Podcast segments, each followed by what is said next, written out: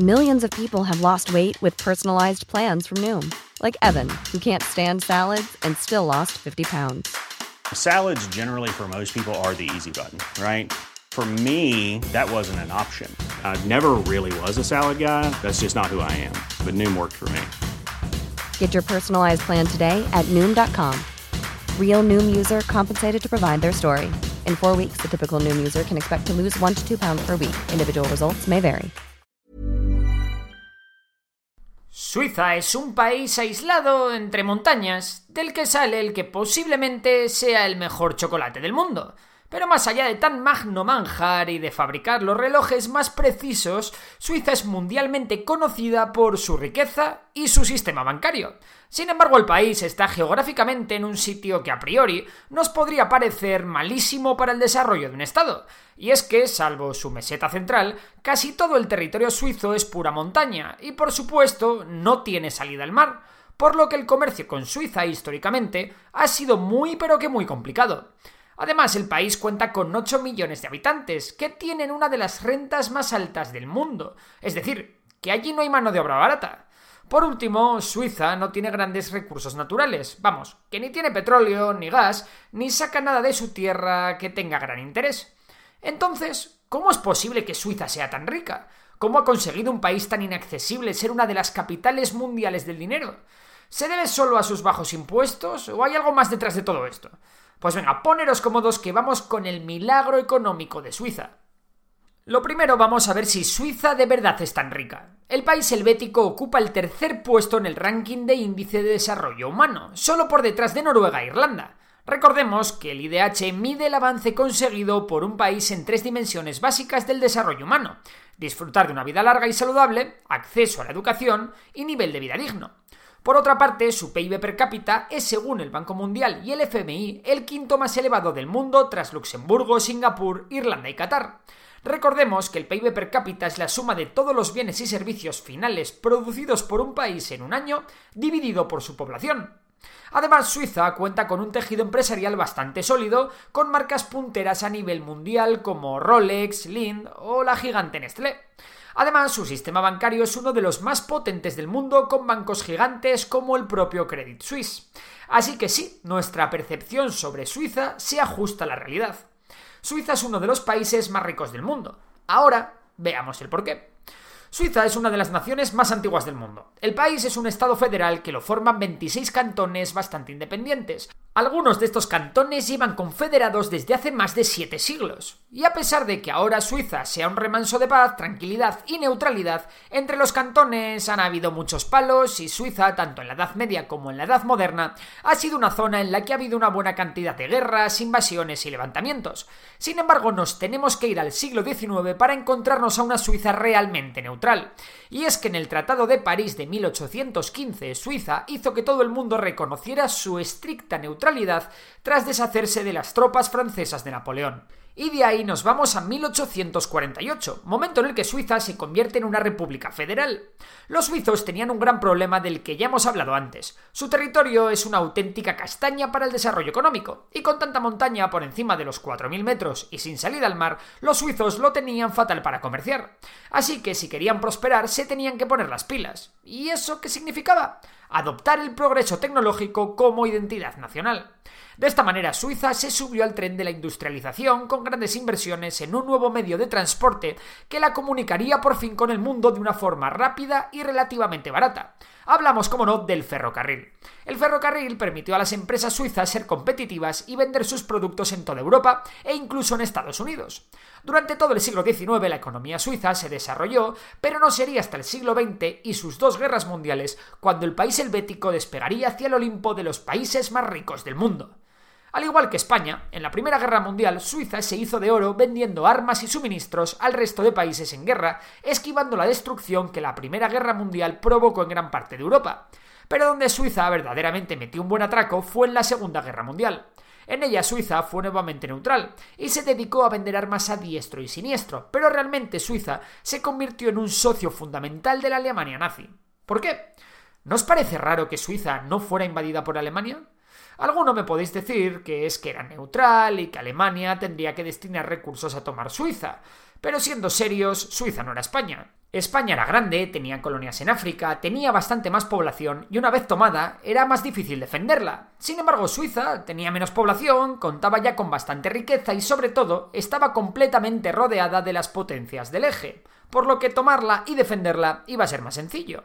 Así que venga, expliquemos qué pasó aquí. Como decía, Suiza vendía armas a ambos bandos, pero de largo su mejor cliente era Alemania. Así que para Alemania la industria suiza era un seguro de vida que podía continuar proporcionando armas a la Wehrmacht, ya que al ser un país neutral sus fábricas no iban a ser atacadas por bombardeos aliados. Pero el principal motivo es otro. Tanto antes de la guerra como durante la guerra, Alemania confiscó una gran cantidad de dinero, oro, piedras preciosas e incluso obras de arte, sobre todo a la comunidad judía pero también a otros países como Polonia, Francia, Dinamarca y un largo etcétera. El problema es que ningún banco internacional accedía a almacenar esas riquezas, por lo que Alemania tenía complicado comprar material militar y materias primas en el exterior. Y aquí es donde Suiza hace acto de presencia. Los suizos no tenían ningún tipo de remordimiento a la hora de almacenar allí todas las riquezas del expolio alemán y hacer de intermediario en sus compras al exterior. Los bancos suizos compraron parte de este oro y demás riquezas y proporcionaron a Alemania los tan codiciados francos suizos con los que obtener armamento o primas en el mercado internacional de manera más fácil. Un ejemplo de esto fue el hierro sueco que durante toda la guerra fluyó entre Estocolmo y Berlín. ¿Y qué ocurrió con toda esa riqueza fruto de las tropelías alemanas? Pues la mayor parte de esta acabó olvidada en numerosas cuentas suizas, ya que sus legítimos dueños desconocían la existencia de estas cuentas o simplemente habían muerto. Por poner un ejemplo de las más de las 100 toneladas de oro que se estima que Alemania pudo almacenar en Suiza, los helvéticos tan solo tuvieron que devolver 4. Así que sí, el despegue económico suizo se debe en gran parte a una riqueza de origen cuanto menos inmoral. Pero como todos sabéis, cuando se trata de la economía de un país no basta con amasar una gran cantidad de riqueza en un momento determinado. Lo complicado es mantenerse. Para perpetuar su riqueza, Suiza ha llevado a cabo grandes inversiones en investigación y desarrollo, es decir, en el famoso I+D. De hecho, a día de hoy Suiza continúa siendo el décimo país del mundo con una mayor inversión por habitante en I+D. También Suiza es el país con un mayor número de patentes por habitante y teniendo tan poca población, los suizos han conseguido tener 27 premios Nobel, ocupando el puesto número 7 en el ranking. Esto ha permitido a Suiza que se asocie su tecnología y sus productos a una altísima calidad y durabilidad. Por otro lado, Suiza tiene una cultura política muy particular. Las políticas a largo plazo, uno de los pilares del desarrollo de un país, no son una utopía, como en muchas otras democracias representativas en las que se gobierna con la vista puesta a las próximas elecciones. ¿Y cómo han conseguido esto? Pues con un sistema de participación directa. Pues sí, el pueblo suizo participa como ningún otro en la toma de decisiones políticas, ya que es llamado a las urnas cuatro veces por año para votar sobre un promedio de 15 asuntos federales, así como otros a nivel cantonal o incluso local. Y aunque parezca increíble, muchísima gente vota en estos referéndums, ya que su media de participación en la última década es del 45%. De hecho, los ciudadanos pueden hacer que cualquier propuesta se vote si se reúnen tan solo 50.000 firmas de residentes con derecho a voto. De hecho, en 2016, los suizos rechazaron el plan de renta básica garantizada para todos, porque aunque parezca increíble, el 77% de los votantes rechazaron un pago universal de 2.250 euros para todos los adultos.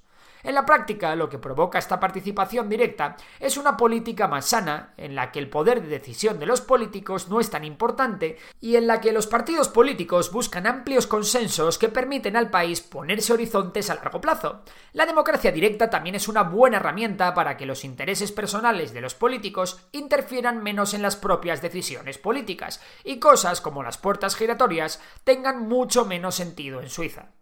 Vayamos con otra razón que explica el desarrollo suizo, la competencia entre cantones.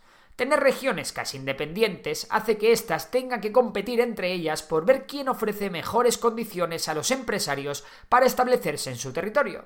Es por esto que en Suiza los impuestos son bastante bajos, pero no uniformes, y cada cantón tiene su propio sistema fiscal y sus propias leyes e incentivos para atraer a más y más empresas. También el 2,9% de la economía suiza depende del turismo. Y es que finalmente Suiza ha sabido sacarle provecho a las pocas cosas que su territorio le ha podido ofrecer. Belleza y nieve. De esta manera, casi 12 millones de turistas visitaron Suiza en 2019, unos turistas de alto valor, ya que el perfil del turista que visita Suiza es un perfil con ingresos altos. Pero la joya de la corona de Suiza son sin duda sus bancos y la legislación que hasta hace poco les ha regulado. Pero, ¿por qué todos los ricos del mundo han puesto su dinero en los bancos suizos desde tiempos inmemoriales?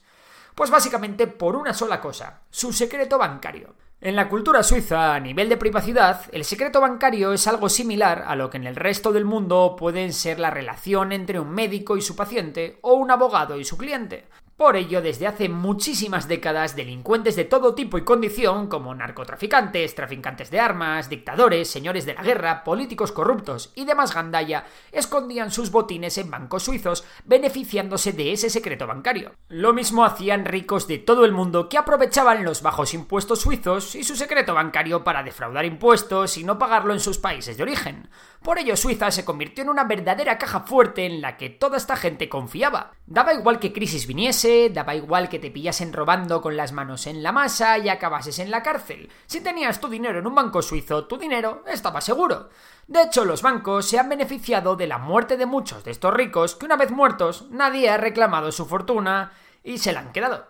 Para que os hagáis una idea, en 2020 los activos que tenía la banca suiza multiplicaban por 5 el PIB del país. Una auténtica locura. Afortunadamente para todo el mundo, en época de Obama, Estados Unidos y la Unión Europea presionaron a Suiza hasta que finalmente el país accedió a levantar el secreto bancario y compartir información sobre las cuentas de ciudadanos estadounidenses y de la Unión Europea que tenían sus cuentas en Suiza. Aún así, todo el expertise que los bancos suizos han adquirido durante todos estos años han hecho que en materia de consultoría y de servicios bancarios, la banca suiza siga siendo una de las más eficientes del mundo. Aún así, todavía se publican diversos reportes de agencias internacionales sobre transparencia que alertan de que los altos grados de corrupción en los bancos suizos son inaceptables, por lo que aún no es oro todo lo que reluce. O bueno, igual oro sí. Así es como Suiza se ha hecho rica. El caso, recapitulemos sus pasos más importantes. 1. Subirse al tren de la industrialización para conectarse comercialmente con el mundo.